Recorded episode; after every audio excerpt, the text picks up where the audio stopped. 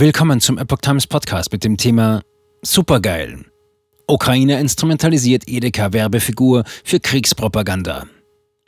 Ein Artikel von Reinhard Werner vom 3. November 2022. Das Verteidigungsministerium der Ukraine hat Edeka-Werbefigur Liechtenstein ohne Zustimmung für Propaganda genutzt. Der Konzern gab dazu jedoch auch Anlass.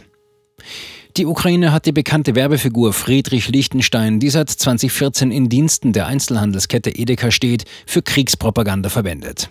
Auf der Grundlage des damals entstandenen Supergeil-Jingles präsentierte das Verteidigungsministerium ein Kurzvideo auf Twitter.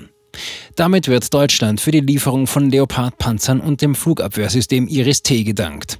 Zu sehen sind die Kriegswaffen im Einsatz, unterbrochen von Sequenzen, die Liechtenstein zeigen und Spruchbändern mit Danksagungen.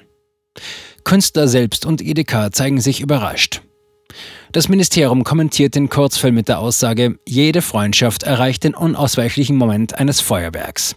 Vor sieben Jahren wurde das Supergeil-Werbevideo von The Tourist featuring Friedrich Lichtenstein zum YouTube-Hit. Es erreichte bereits nach wenigen Stunden mehr als 8 Millionen Aufrufe. Seither tritt der aus Eisenhüttenstadt stammende Künstler immer wieder in Werbevideos für den Einzelhandelskonzern auf. Der Blogger Alexander Walasch hat beim Management des Künstlers nachgefragt, ob es die Verwendung der Sequenzen autorisiert habe. Dies war offenbar nicht der Fall. Die Agentur Artist Network zeigte sich ebenso überrascht wie der Künstler selbst. Auf die Frage, ob es eine Autorisierung gab, äußerte die Agentur, auf gar keinen Fall, wir haben damit nichts zu tun.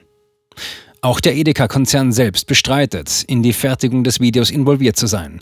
Dieses, so hieß es von Seiten der Supermarktkette, haben die in der Ukraine selber zusammengestellt. Posse um Eis-Snack im vergangenen Sommer. Möglicherweise hat das Ministerium aber auch die stillschweigende Zustimmung des Konzerns vorausgesetzt. Immerhin hatte Edeka im Juli sogar eine Eiscreme-Eigenmarke umbenannt.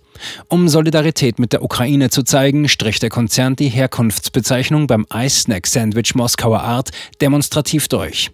Fortan trug das Produkt die Bezeichnung Kiewer Art. Wie Medien damals berichteten, sah sich die Geschäftsführung im Einklang mit 70 Prozent der Deutschen. Auch deren Sympathien im bewaffneten Konflikt seien bei der Ukraine wie auch jene aller Politiker und Medien des Mainstreams. Vor allem in Ostdeutschland befürchteten Edeka-Einzelhändler jedoch, das moralisch optimierte Produkt könnte wie Blei in den Regalen liegen bleiben. Immerhin habe auch der Kriegsausbruch zu keinem Einbruch der Nachfrage nach Produkten mit Russlandbezug geführt. Starker Gegenwind für kleine Geste von Edeka. Schon damals hatte es eine Vielzahl negativer Reaktionen von Kunden auf diese laut Marketingabteilung kleine Geste gegeben. Je spürbarer die Folgen der EU-Sanktionen gegen Russland in den Portemonnaies der Deutschen waren, umso schwächer wurde die Parteinahme für die Ukraine. Bereits im September zeigte sich in einer Forsa-Umfrage eine Mehrheit von 55 Prozent nicht bereit, weitere Mehrbelastungen dafür in Kauf zu nehmen. Mittlerweile kommt es auch in Deutschland regelmäßig zu Demonstrationen gegen die hohen Energiepreise und die Kriegspolitik.